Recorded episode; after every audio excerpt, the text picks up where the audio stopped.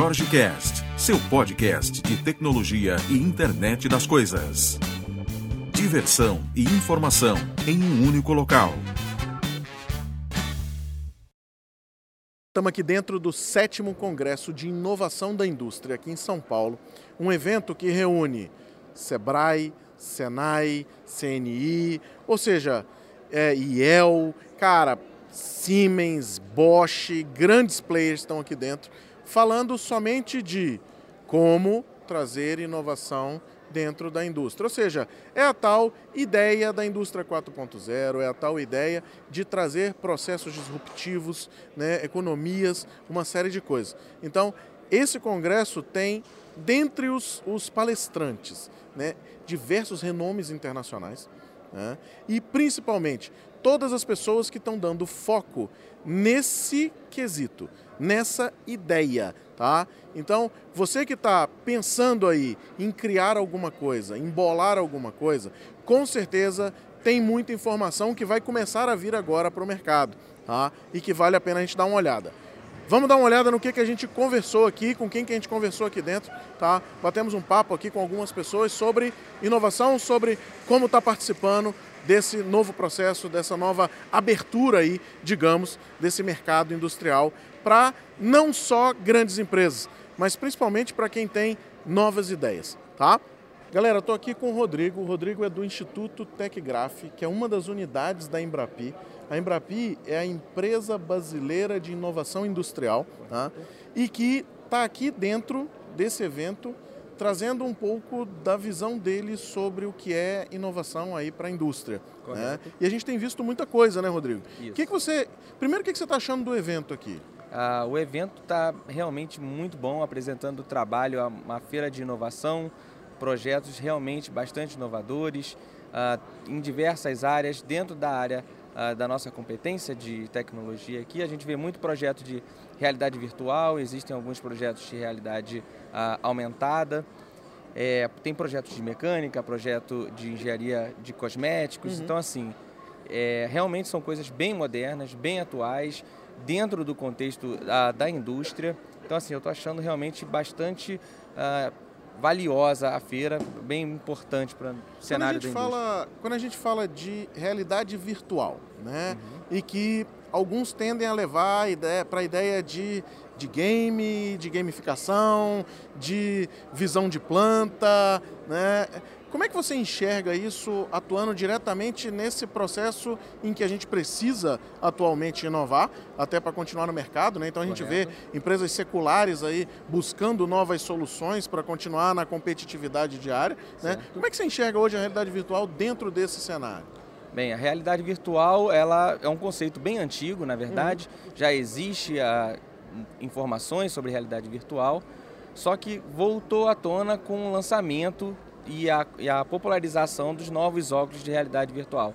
Antes esse tipo de equipamento eles eram caros, era difícil você achar uma solução para esse tipo uh, de tecnologia. Hoje não. Hoje os óculos estão mais baratos, mais acessíveis, então você consegue trazer novamente uh, aquelas técnicas antigas para o contexto atual. Então, é, foge a, a, o cenário de realidade virtual é muito maior do que simplesmente visualização de plantas. Né? Ela, por exemplo, um uso que a gente faz muito é para terapia a, cognitiva comportamental, tratamento de fobias. Você pode trazer para treinamento de um operador de um determinado maquinário. Você pode usar a realidade virtual para uma ampliar uma, sei lá, uma molécula, por exemplo. Né? Ele tem um problema de escala, ele gostaria de ampliar isso para poder trazer informações, colocar informações nessa, nessa molécula. Então, assim, você tem vários usos para a realidade virtual.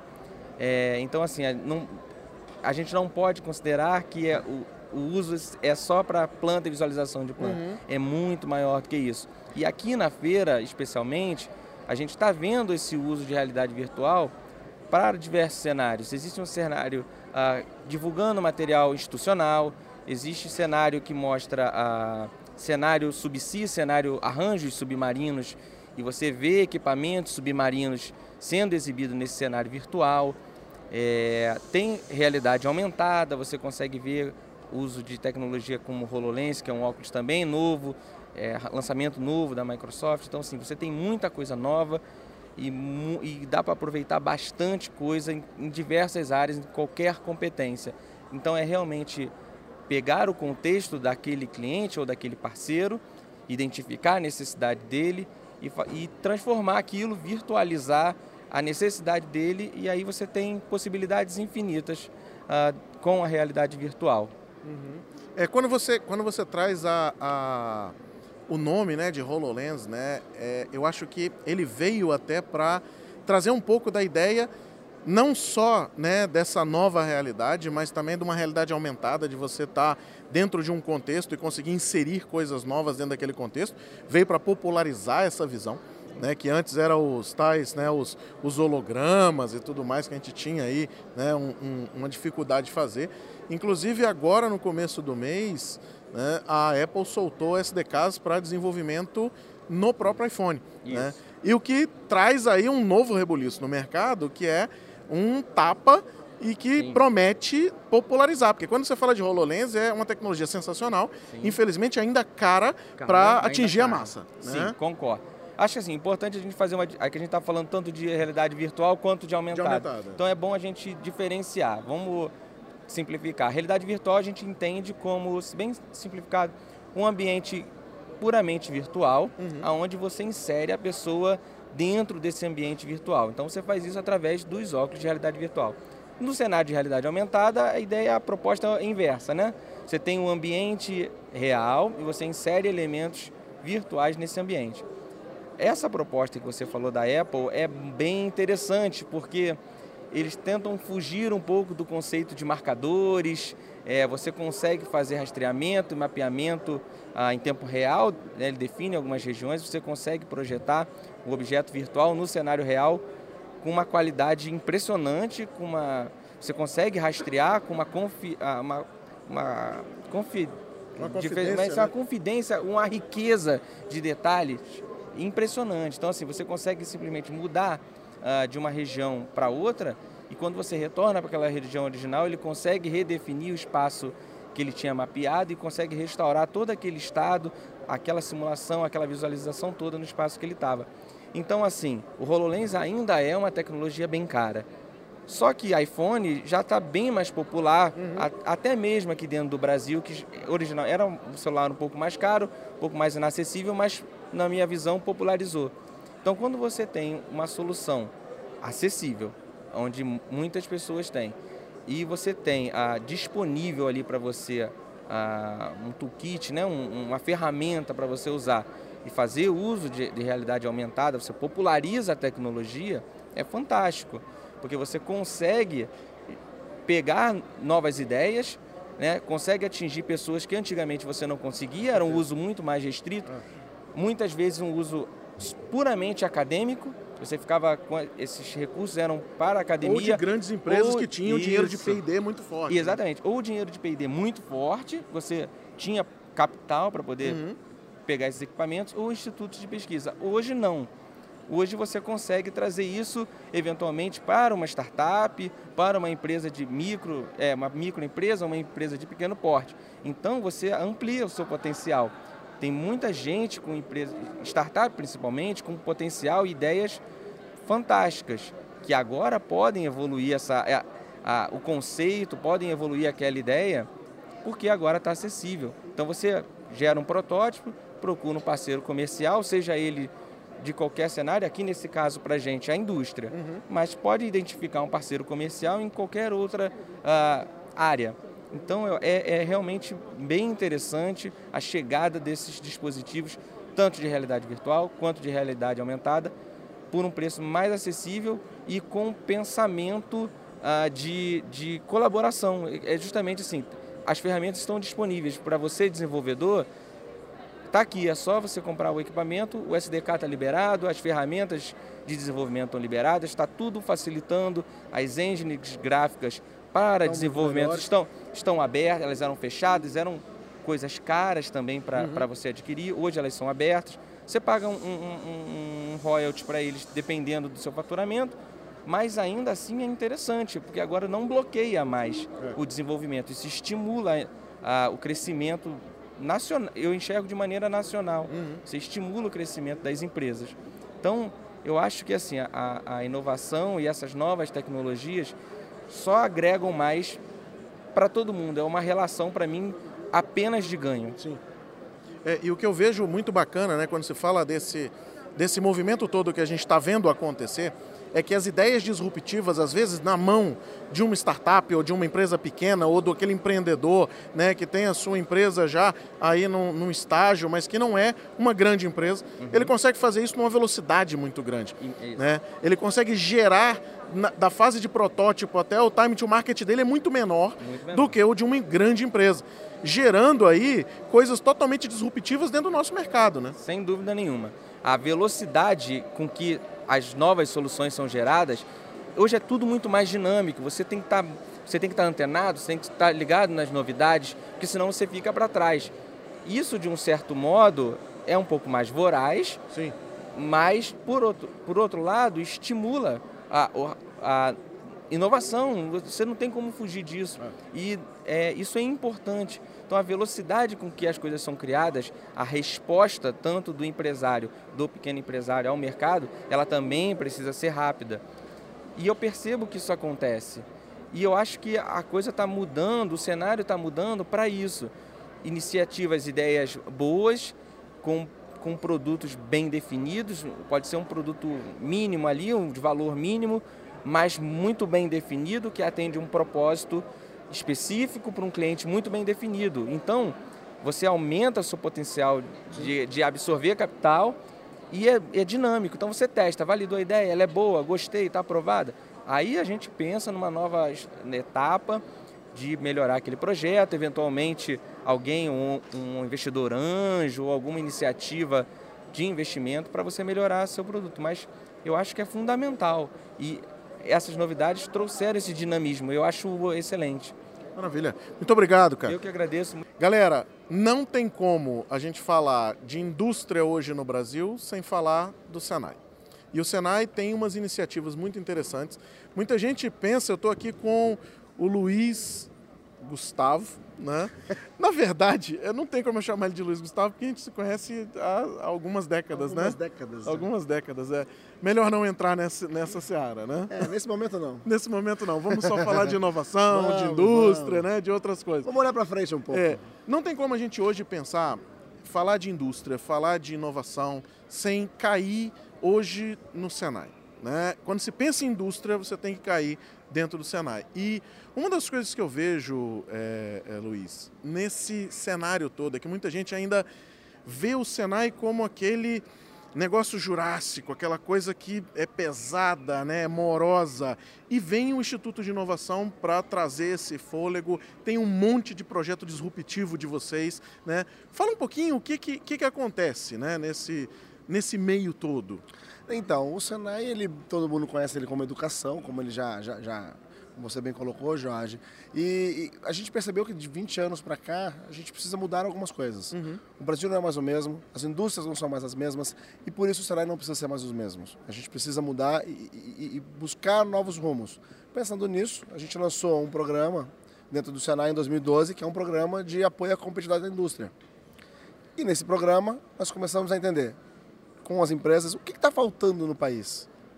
E as indústrias falaram: a gente precisa de inovação mais forte, espaços específicos para isso. Então a gente lançou esse programa, que nós estamos colocando 25 institutos de inovação no Brasil. É um esforço de 3 bilhões de reais em infraestrutura.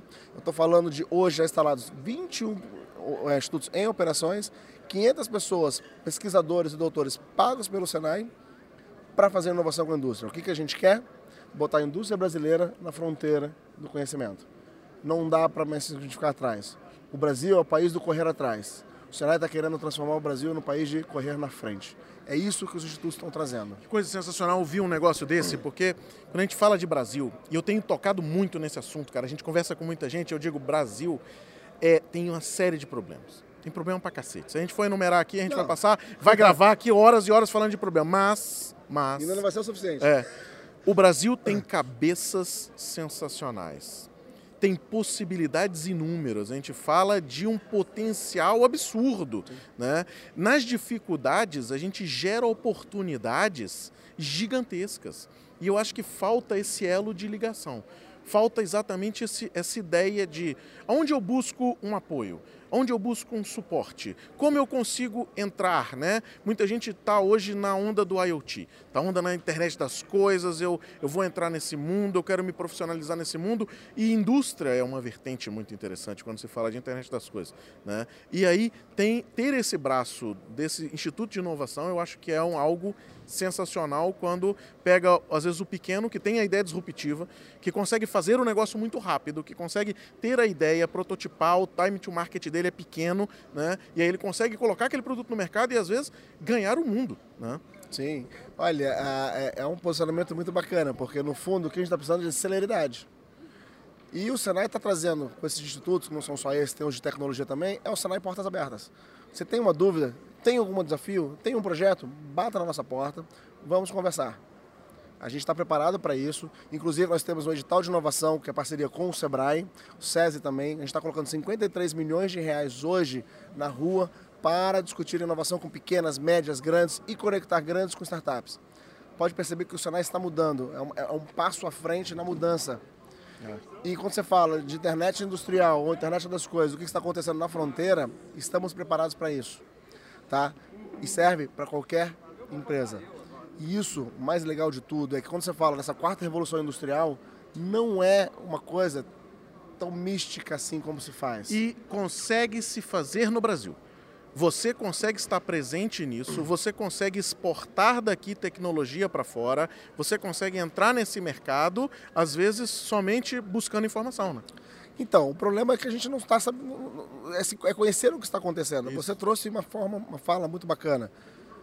Temos muitas cabeças positivas, muitas empresas inovadoras. O Brasil está sim na fronteira. A gente não conhece. A mídia gosta de falar o que é ruim. É. Tradicionalmente é isso, é por isso que é bacana estar falando contigo para mostrar que tem coisas boas. O Brasil está na fronteira sim. Um exemplo está aqui do lado. O nosso Flatfish é um peixe, é um robô autônomo, né? é, é subsea para fazer inspeções subsea, desenvolvidos na Bahia para o mundo, para toda a cadeia de petróleo, foi feito com a Shell. Tem os parceiros como a Embrapi que está financiando, o pessoal lá do Cimatec da Bahia, foram eles que criaram, que é o nosso Instituto Senai de Inovação em Automação. Aqui tem um monte de tecnologias dessas habilitadoras colocadas num único projetinho. Ele fica oito meses sem intervenção humana fazendo inspeção. Você tira do risco mais de 200 pessoas que estão no fundo do mar. Totalmente desenvolvido dentro do Brasil. No Brasil, uma tecnologia nossa, daqui para fora. Tivemos um parceiro internacional, que é o Fraunhofer, IPK, que ele é parceiro nosso, mas foi totalmente desenvolvido aqui com transferência de tecnologia, com todo, todo o legado ficou para a nossa inovação, para a nossa indústria, para o nosso pessoal. É isso que é bacana. Eu acho que é isso que a gente tem que fomentar. Parabéns pelo seu trabalho sensacional que a gente está vendo aqui. Não, eu que agradeço, né? A ideia é justamente essa, é desmistificar um pouco o que é manufatura avançada, que tem esse exemplo. Eu vou aproveitar o gancho. Tem um outro exemplo muito bacana que nós temos. A gente sensori... Nós acabamos de sensoriar uma empresa ela está no sul do país, está online na nossa tela. 30 mil reais para uma pequena empresa saber o que está acontecendo na sua produção. Outro caso muito legal, uma padaria. A gente colocou sensores Desde padaria. Desde a produção até a frente de caixa. Eu estava acompanhando caixa, Ele aqui. tem tudo. Então, assim, não é só um robô autônomo desse. Ele também é. Nós temos que desmistificar isso. É. não é tão não é tão miraculoso, não é não. uma coisa tão mística. E não é feito só lá fora a gente consegue fazer aqui dentro. Eu vou te narrar uma experiência que eu tive aqui. Eu vim a convite do Sebrae fazer umas mentorias ali com, com as startups, né? E vários projetos de internet das coisas. Cara, projetos que você vê lá fora e alucinantes estão sendo desenvolvidos aqui dentro com poucas pessoas, com empresas dando tração e gerando economia local. Ou seja, muito bacana, com muita tecnologia, perdendo em nada, às vezes, para outros cantos. Entendeu? Então é isso que, que eu acho que é legal da gente ver, da gente ver o que, que o, o Senai está fazendo, do que o Sebrae está fazendo, né? dessas coisas que a gente está vendo revolucionar e que não é só ficar naquele. Não, a gente está falando do mundo de startups, do mundo de empreendedorismo. Não, a gente está falando de negócios reais, né? com pegadas reais, que estão com a velocidade que o mercado está pedindo, entrando nesse mercado e alimentando essa, essa economia. Eu acho que você usou a palavra correta O Brasil está sim na fronteira, o Brasil faz coisas, o Brasil é melhor do que é mostrado. Sim, com certeza. Primeira coisa. Outro ponto fundamental, a gente precisa incentivar ainda mais que a inovação aconteça. Isso é que vai tirar o Brasil da crise e esse é o momento que vai fazer a gente ser melhor. Então a gente precisa disso. São as Estimular, empresas, é o mostrar. empresariado, é a indústria que vai tirar a gente do buraco. O negócio é gerar negócio, gerar produto, é vender. E você bem colocou, cara, um monte de indústrias, de empresas pequenas, de startups aqui, fazendo negócio, mostrando que a gente está assim na fronteira. Isso é importante, isso tem que ser divulgado, as pessoas precisam conhecer.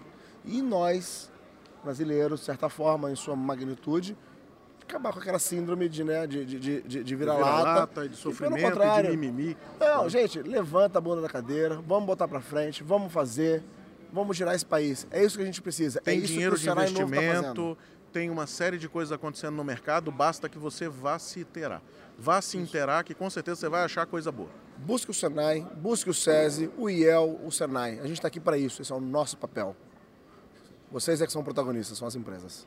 Galera, depois de acho que uma dezena de eventos que eu encontro o Márcio, né, desde Campus Party, todos os eventos de empreendedorismo, de tecnologia nacional, de inovação, a gente acaba encontrando o Márcio. O Márcio é o cara que toma conta de tudo que você imagina sobre startups no Brasil quando se fala de Sebrae, né, Márcio? É, um pouquinho disso, cara. É, a gente tem uma equipe por trás desse processo todo, mas a gente está coordenando uma atuação nacional é, e que traz para a gente algumas, alguns insights interessantes dessa, da participação e do, do potencial que startups têm na mudança, no desenvolvimento da economia do país, com o processo de inovação e tudo mais. Acho que a gente tem um pouquinho de experiência nesse processo. Deixa eu te perguntar um negócio. Quando a gente fala de inovação, inovação é um tema, assim, a gente está dentro desse, desse congresso de inovação de indústria, né? E que tem tudo a ver com, com startups, ou seja, novos serviços, dando, dando tração aí, né, a novas ideias e funcionando muito bem para economizar custo. A gente viu muita coisa aqui, né? E quando se fala de inovação, qual é hoje assim, resumindo um conselho que você daria para o cara que está começando, como é que ele foca nisso? Como é que ele, que ele dá a ideia disso dentro da empresa dele, dentro dessa nova startup? Acho que tem vários tipos de inovação. Eu acho que hoje a principal e eu acho que a mais escalável, a mais fácil de acontecer, é a inovação em modelos de negócio, que é o que a gente tem buscado apresentar e facilitar isso no Brasil inteiro. Quando a gente fala de startups, a gente está falando de empresas que conseguem potencializar e tangibilizar um modelo de negócio que seja escalável e repetível né, em cima de uma realidade mais fácil, mais acessível para elas.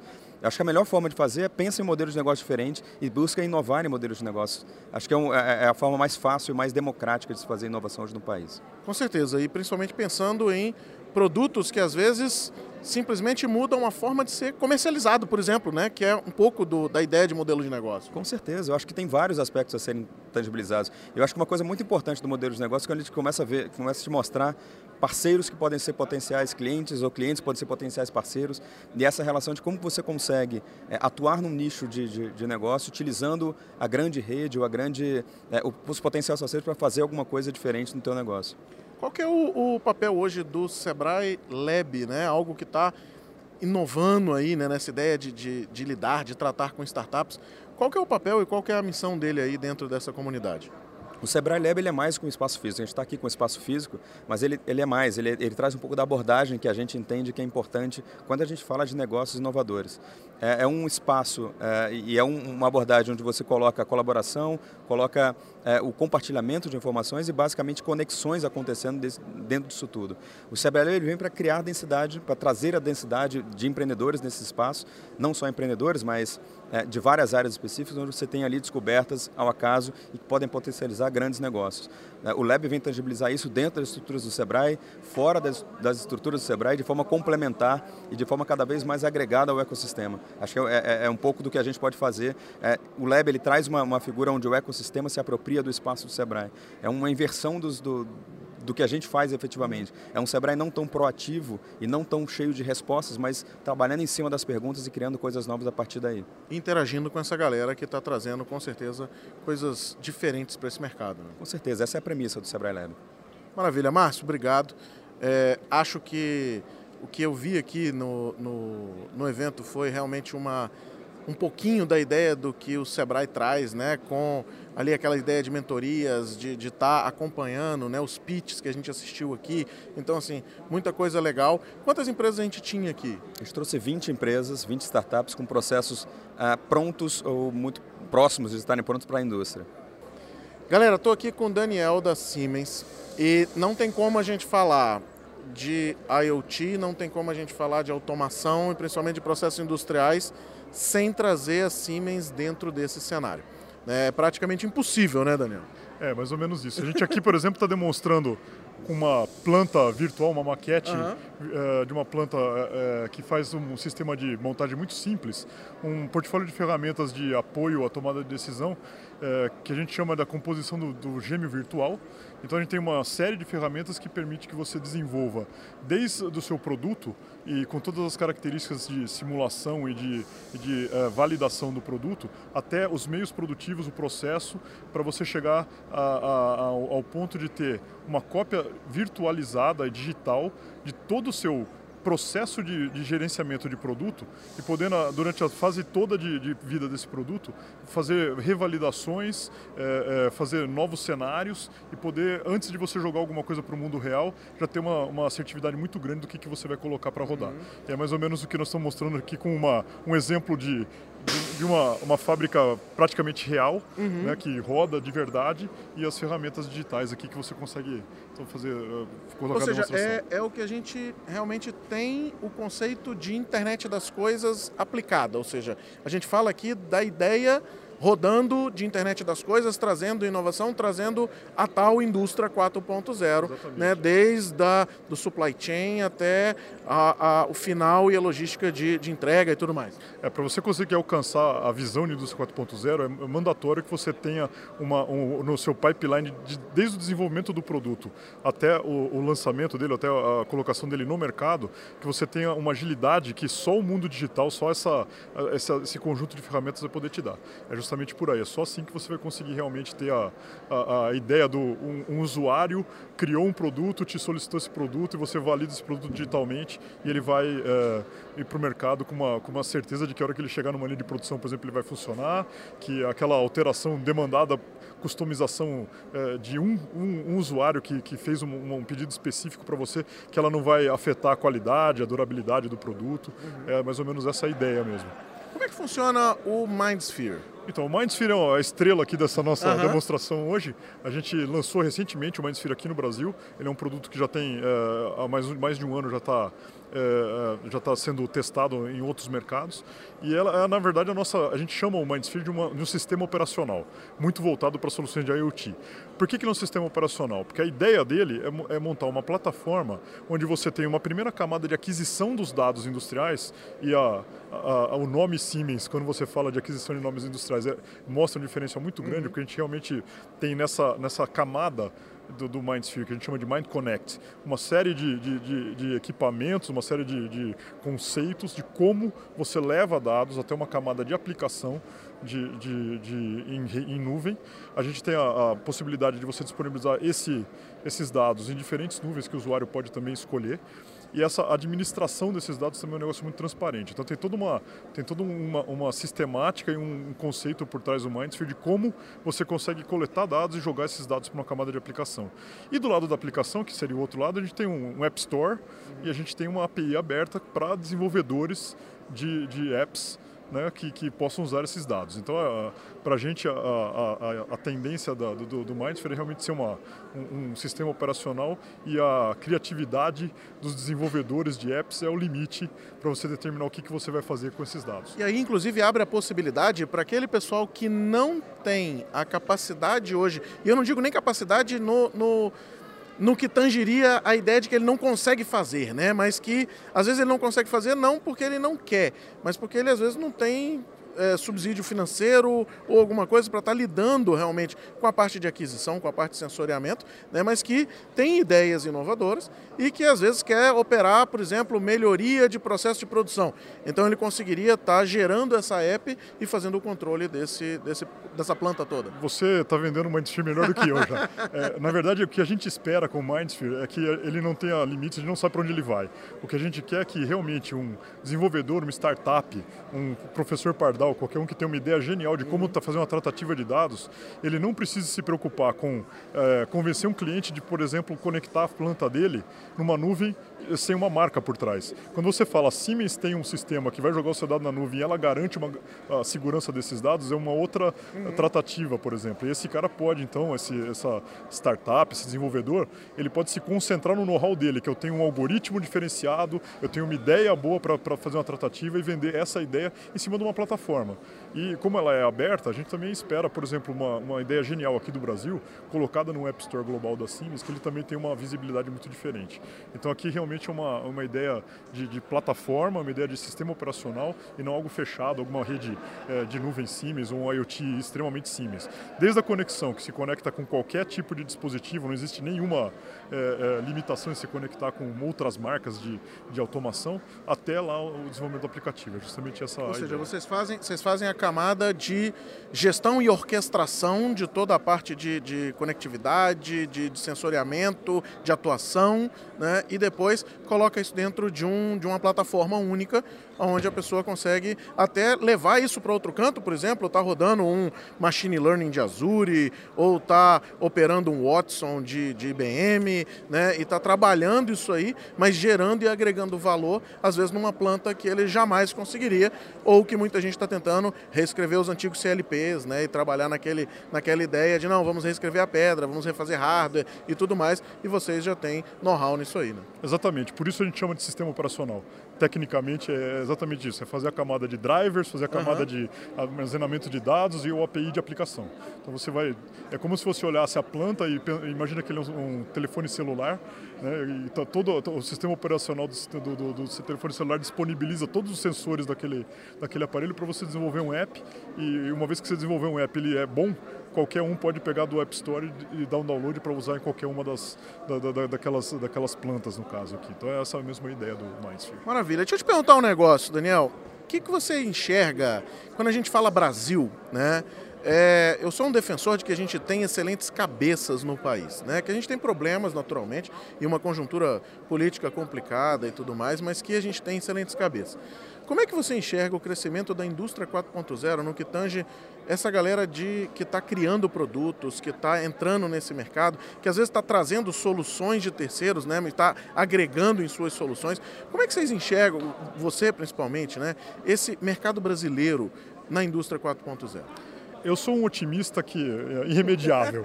Mas é, então é, eu tenho uma visão, é, na verdade, que a gente, a, primeira coisa, se confunde muito indústria 4.0 aqui no Brasil com colocar robô e automação numa linha. É. E na verdade, é, eu defendo muito a ideia de que, na verdade não é uma ideia, é o fato, uhum. é, colocar robô e automação é indústria 3.0. Isso.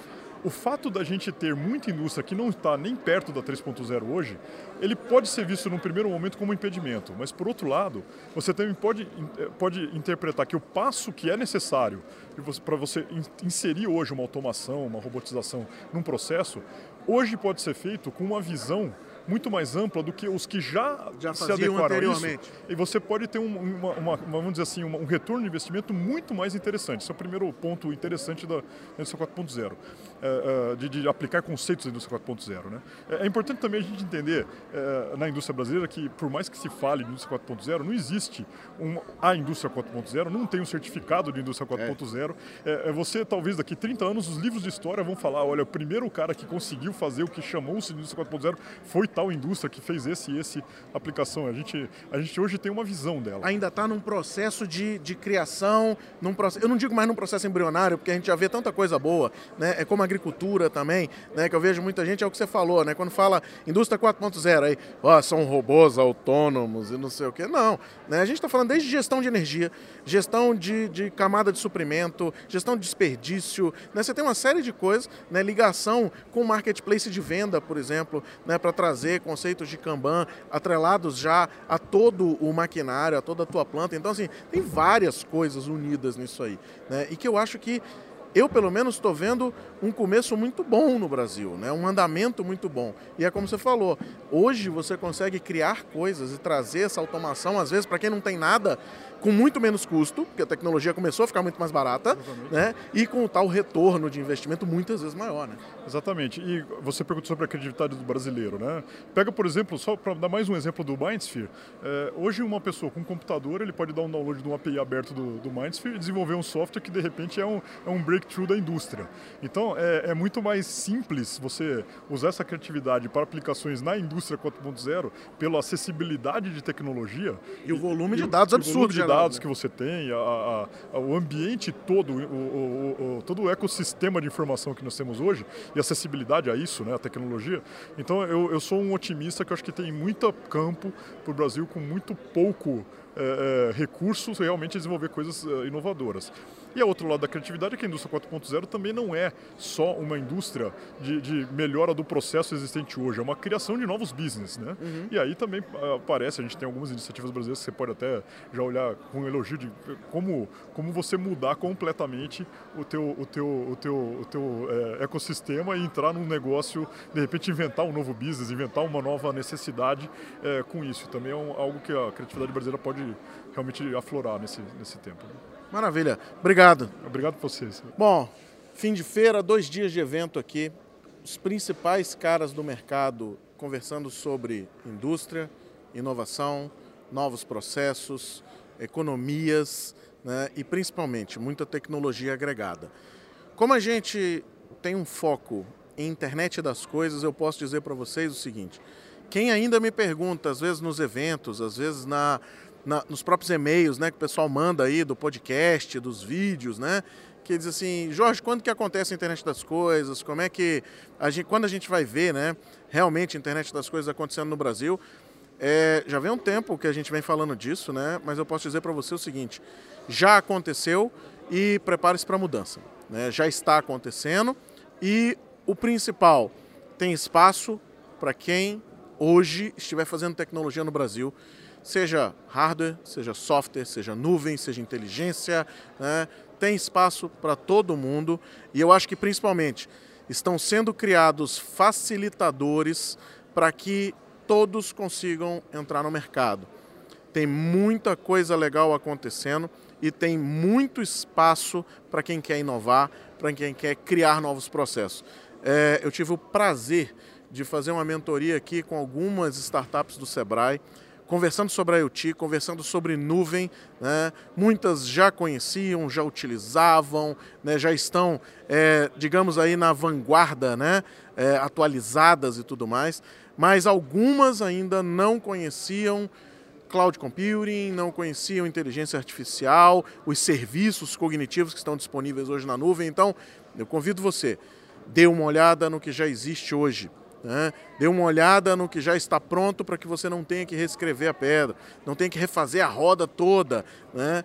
que é bobagem. O mundo hoje pede um tempo muito rápido de criação, um tempo muito rápido para que você chegue ao mercado.